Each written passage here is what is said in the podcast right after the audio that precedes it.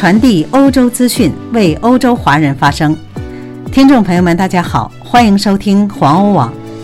今天是二零二零年十月四号，星期日，农历八月十八。首先进入要闻：英国将结束机场的免税销售，并将对来英国留学的外国人采取限制措施。荷兰与德国的边境城市因德国禁令而显得平静。英国的感染数字急剧上升，其中另有隐情。法国的新冠病毒感染数据再创历史新高。比利时检测虽然减少，但感染的数量还在增加。近三分之二的荷兰人支持政府紧急建议在公共场所佩戴口罩。以下请您收听详细内容。据英国《独立报》报道。英国政府将从二零二一年一月一号起结束机场、港口和欧洲之星车站的免税销售，这被称为对境况不佳的航空业的又一次重击。从二零二一年开始，海外游客将不能再享受在英国购买商品的免税销售和增值税的减免。随着英国脱欧过渡期的结束，政府对这一决定进行了辩护。理由是担心这种福利不能传递给乘客，而且在某种情况下，这种减免不符合国际税收原则。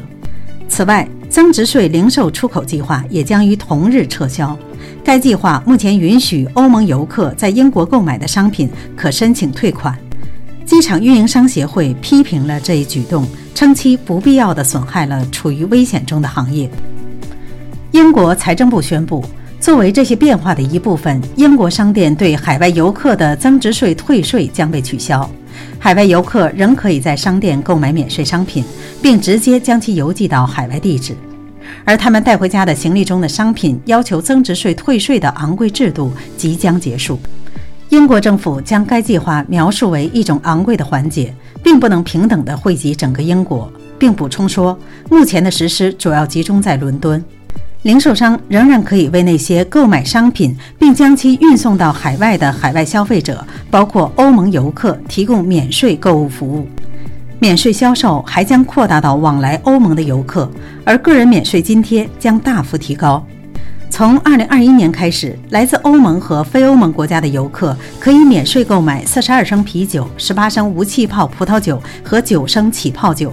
烟草和其他商品的配额将保持不变。不过，从欧盟抵达英国的游客将不能再无限制地携带酒精、烟草和其他物品，而不需要申报和纳税就可以回国。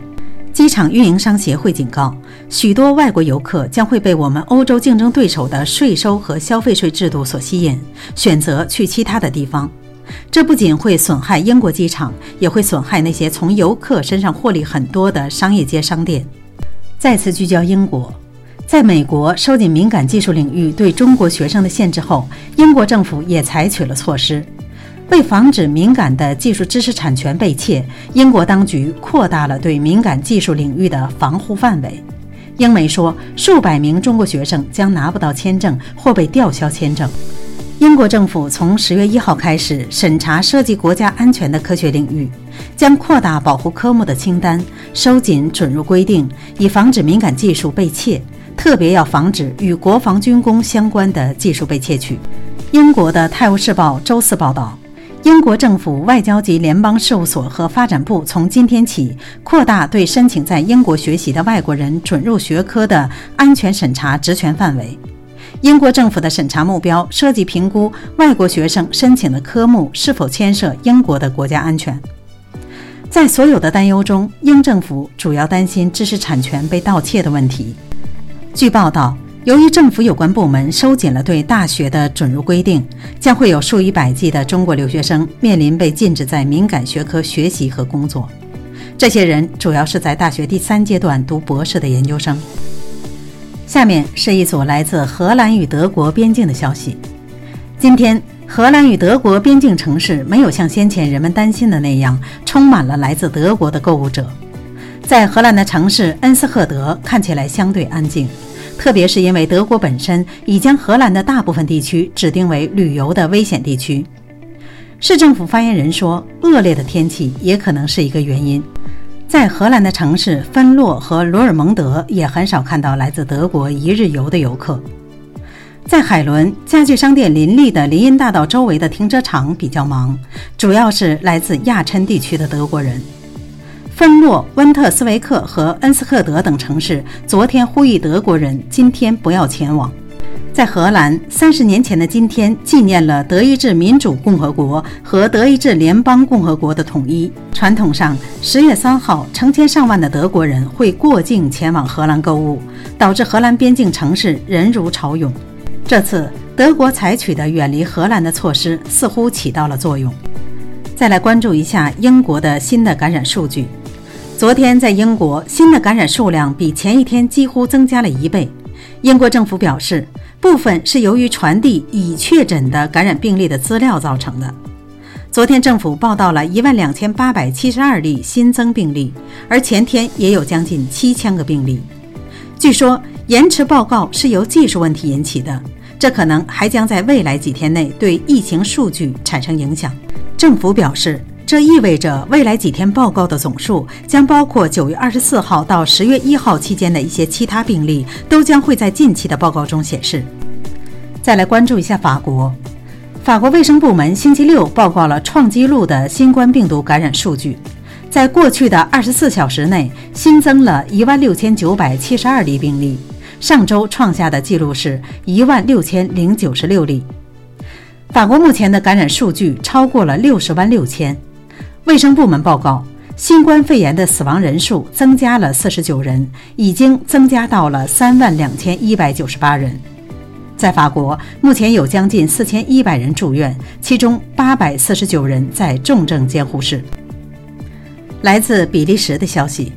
比利时的健康研究所周日的初步数据显示，在九月二十四号到三十号之间，比利时每天平均诊断出一万九千一百三十六例新的感染，比前七天的平均数增加了百分之二十。现在检测到的更多的感染数据，事实上并不是由于检测的数量增加，实际情况是检测数量甚至还下降了百分之二。所有检测中有百分之六点一的检测结果为阳性。阳性的百分比也在呈现出上升的趋势，显示出该病毒正在更强的循环中。自大流行开始以来，新冠病毒夺走了比利时一万零四十四人的生命。在九月二十四号到三十号之间，平均每天都有八人死于该病毒，有七十名新的患者入院。在星期六，共有八百一十八名新的患者住院。其中一百八十四人处于重症监护，重症患者数字在一天内增加了二十一人。